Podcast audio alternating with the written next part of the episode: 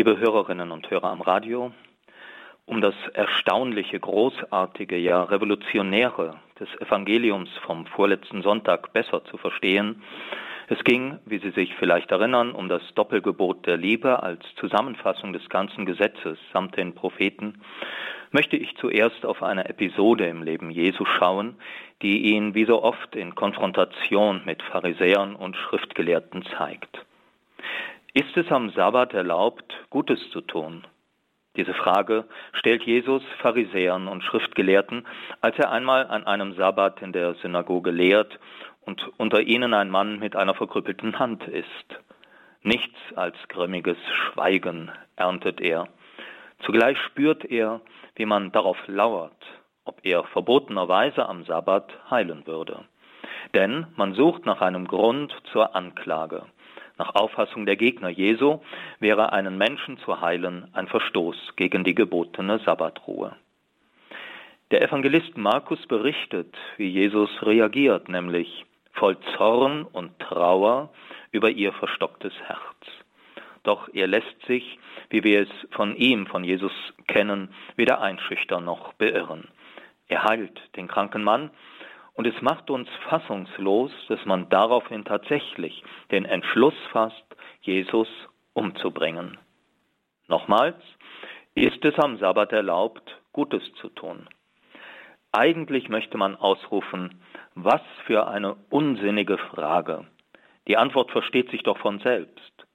Und doch erscheint es mir gut, einmal einen Schritt zurückzutreten und zu versuchen, für einen Augenblick die Perspektive der Pharisäer und Schriftgelehrten einzunehmen, denn dann werden wir sehen, dass diese Frage alles andere als trivial und die Antwort nicht so selbstverständlich ist, wie es uns scheinen möchte. Dazu schauen wir nun auf besagtes Evangelium vom vorletzten Sonntag, in dem es ebenfalls um eine Frage geht, welches Gebot im Gesetz ist das wichtigste? Der erste Teil der Antwort, die Jesus gibt, wird auf ungeteilte Zustimmung der Anwesenden gestoßen sein. Denn für sie alle ist vollkommen klar, dass man Gott lieben soll, mit ganzem Herzen, mit ganzer Seele und mit allem Denken. Der gläubige Jude betet diese Sätze damals wie heute dreimal täglich. Für viele sind es sogar die letzten Worte, mit denen sie sterbend ihr Leben Gott zurückgeben.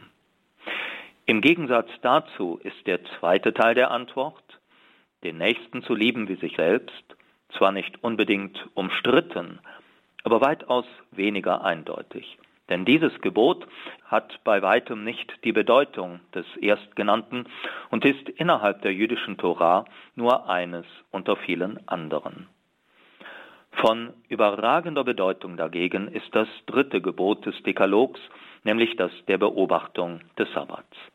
Die Heiligung dieses Tages, an dem Gott selbst ruhte, durch das Ruhenlassen der Arbeit und aller anderen Aktivitäten, gehört für jeden Juden zu den vornehmsten Weisen, Gott zu lieben und zu ehren. Und so stellt sich die Frage, darf um eines Menschen willen, auch wenn es um seine Heilung geht, ein Gott betreffendes Gebot einfach außer Kraft gesetzt werden?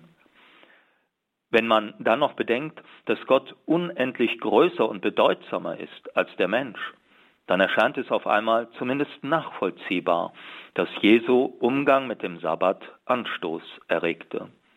Es gibt doch, genau das wurde ihm auch entgegengehalten, genügend andere Tage der Woche, an denen man heilen kann. Warum ausgerechnet auch am Sabbat, an dem die Zuwendung zu Gott und eben nicht zum Menschen im Mittelpunkt steht? An dieser Stelle nun hakt Jesus ein. In göttlicher Souveränität führt er die beiden im Alten Testament weit auseinanderliegenden Gebote der Gottesliebe und der Nächstenliebe, das eine steht im Buch Deuteronomium, das andere im Buch Levitikus, zusammen und macht aus ihnen ein einziges Gebot. Von nun an kann nicht mehr das eine Gebot gegen das andere ausgespielt werden, wie es die Pharisäer und Schriftgelehrten taten, um Jesus eine Falle zu stellen. Nein, die Gottesliebe tut, wer wahrhaft den Menschen liebt und ihm Gutes erweist. Beide Gebote sind von nun an nur die beiden Seiten ein und derselben Medaille. Und indem Jesus hinzufügt, dass daran das ganze Gesetz samt den Propheten hängt, wird es zum Dreh- und Angelpunkt der Verkündigung Jesu und des Glaubens an ihn und sein Evangelium. An einem weiteren Beispiel möchte ich das alles andere als Selbstverständliche dieser untrennbaren Verknüpfung von Gottes und Nächstenliebe zeigen. Wir alle sind entsetzt über die Empathielosigkeit, mit der viele Muslime die Massaker der Hamas gegen unschuldige und wehrlose Israelis gutheißen, ja teilweise bejubeln. Wie kann es sein, dass natürlich nicht alle, aber doch auch nicht gerade wenige Menschen muslimischen Glaubens nichts dabei finden, wenn Babys abgeschlachtet, Frauen vergewaltigt, Wehrlose gefoltert und brutalst ermordet werden und all diese Bestialitäten feixend gefilmt und online verbreitet werden. Wie kann es sein, dass mit den Worten Allahu Akbar, Gott ist groß auf den Lippen, gefoltert, gemordet und schlimmste Verbrechen begangen werden? Zunächst will ich betonen, dass ich keineswegs der Auffassung bin, dies sei eine typische Ausgeburt des Islam. Ich kenne Moslems, die ihren Glauben friedlich, überzeugend und auf eine mich berührende Weise leben. Als wir in vergangenen April, ich erzähle hier etwas aus unserer Gemeinde, mit einer muslimischen Gemeinde aus unserem Stadtteil Neuperlach hier in München das Fastenbrechen in einem unserer Kirchenzentren feierten, war für uns alle zu spüren, wie nahe wir uns als gläubige Menschen stehen, inmitten einer Gesellschaft, die den Glauben an Gott zu großen Teilen verloren hat. Doch leider gibt es auch das andere Gesicht des Islam, wie es sich am 7. Oktober nicht als furchtbare Ausnahme, sondern als ein weiterer Fall des weltweit verbreiteten, menschenverachtenden islamistischen Terrors gezeigt hat. Und es erscheint mir naiv und irreführend zu sagen, dies habe mit dem wahren Islam nichts zu tun. Denn wo ist die Autorität, die verbindlich festlegen könnte, was der wahre und was der falsche Islam sei. Jedenfalls berufen sich die Terroristen, auch die Staatsterroristen des Iran, der Hisbollah, der Hamas, Boko Harams, des Islamischen Staats und wie sie alle heißen, allesamt gleichermaßen auf den Propheten, den Koran und die Scharia. Nochmals also die Frage, wo, warum diese Religion so anfällig ist für solche Perversionen. Als einen von manchen weiteren Gründen möchte ich nennen, dass man im Islam den von Jesus hergestellten untrennbaren Zusammenhang zwischen Gottes und Nächstenliebe nicht kennt. Jedenfalls nicht in der Weise, wie es zum Kern des christlichen Glaubens gehört. Die Vorstellung, dass die Liebe zum Mitmenschen, und zwar die zu jedem Menschen, unabhängig von Glaube oder Unglaube, Rasse, Hautfarbe und Geschlecht, denselben Wert habe wie der Gehorsam gegenüber Allah, ist dem Islam fremd. Was dazu führt, dass ein Großteil der Muslime überzeugt ist, wenn Gott, der Prophet oder der Koran beleidigt werden, wenn jemand vom muslimischen Glauben abfällt oder Gläubige sich von Ungläubigen angegriffen fühlen, dann können, dürfen, ja müssen unter Umständen diese im Namen Allahs getötet werden. Zuletzt noch ein Blick auf die Lesungstexte des vorletzten Sonntags.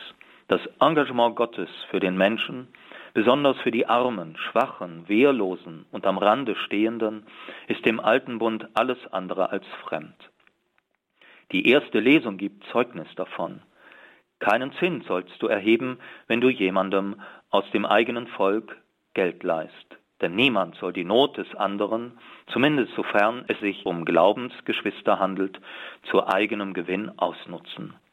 Genauso wenig sollen Fremde, Witwen, Waise und andere Schwache ausgenützt oder gar ausgebeutet werden. Wie stark Gottes Engagement gerade und besonders für all die Genannten ist, zeigt sich in dem Zorn, der in ihm entbrennt, wenn dies geschieht und die Klageschreie der Bedrückten, Ausgenutzten und Ausgebeuteten zu ihm dringen. Im Übrigen wissen das auch die Pharisäer und Schriftgelehrten, mit denen sich Jesus bei der Heilung des Mannes mit der verkrüppelten Hand konfrontiert sieht. Doch für sie alle soll alles zu seiner Zeit geschehen. Und so geht für sie Jesu Nächstenliebe entschieden zu weit, wenn sie, freilich nur scheinbar und nur in ihren Augen, das Sabbatgebot vereitelt und außer Kraft setzt. Wenn wir von hier aus noch auf die zweite Lesung des vorletzten Sonntags schauen, so sehen wir Paulus die Thessalonicher über alle Massen loben.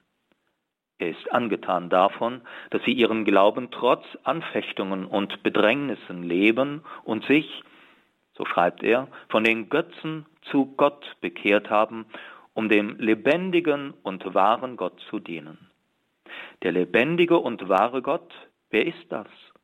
Es ist der, den Jesus insbesondere im Evangelium, das ich hier versuche auszulegen, verkündet hat. Es ist der, dem es niemals einfallen würde, durch eine gute Tat an einem Menschen könne seine Heiligkeit oder die des Sabbats geschmälert werden. Es ist der, der im Doppelgebot der Liebe die Nächstenliebe der Gottesliebe ebenbürtig macht und uns so seine ganze Menschenfreundlichkeit vor Augen stellt. Zu einem Götzen aber wird Gott gemacht und sich selbst macht man dabei zu Götzendienern, wenn Menschen glauben, im Namen Gottes töten und morden zu dürfen. Ich möchte zuletzt auf einen Cartoon verweisen, den Sie leider nicht sehen können, der aber wunderbar das Zentrum unseres Glaubens in einem Bild ausdrückt. Da heißt es nämlich, ein kleines Mandal ist da zu sehen mit einem Herz, mit einem Herz in der Hand. Mehr hab ich nicht. Und ihm gegenüber groß gemalt Jesus, der sagt, mehr will ich nicht. Liebe Hörerinnen und Hörer, das ist es, was unseren Glauben ausmacht. Gott, unser Herz und unseren Mitmenschen unser Herz zu geben. Und wo wir das tun, sind wir mitten im Herzen unseres Glaubens. Und den Segen dieses Gottes der Liebe möchte ich Ihnen allen zusprechen, den Segen des Vaters und des Sohnes und des Heiligen Geistes.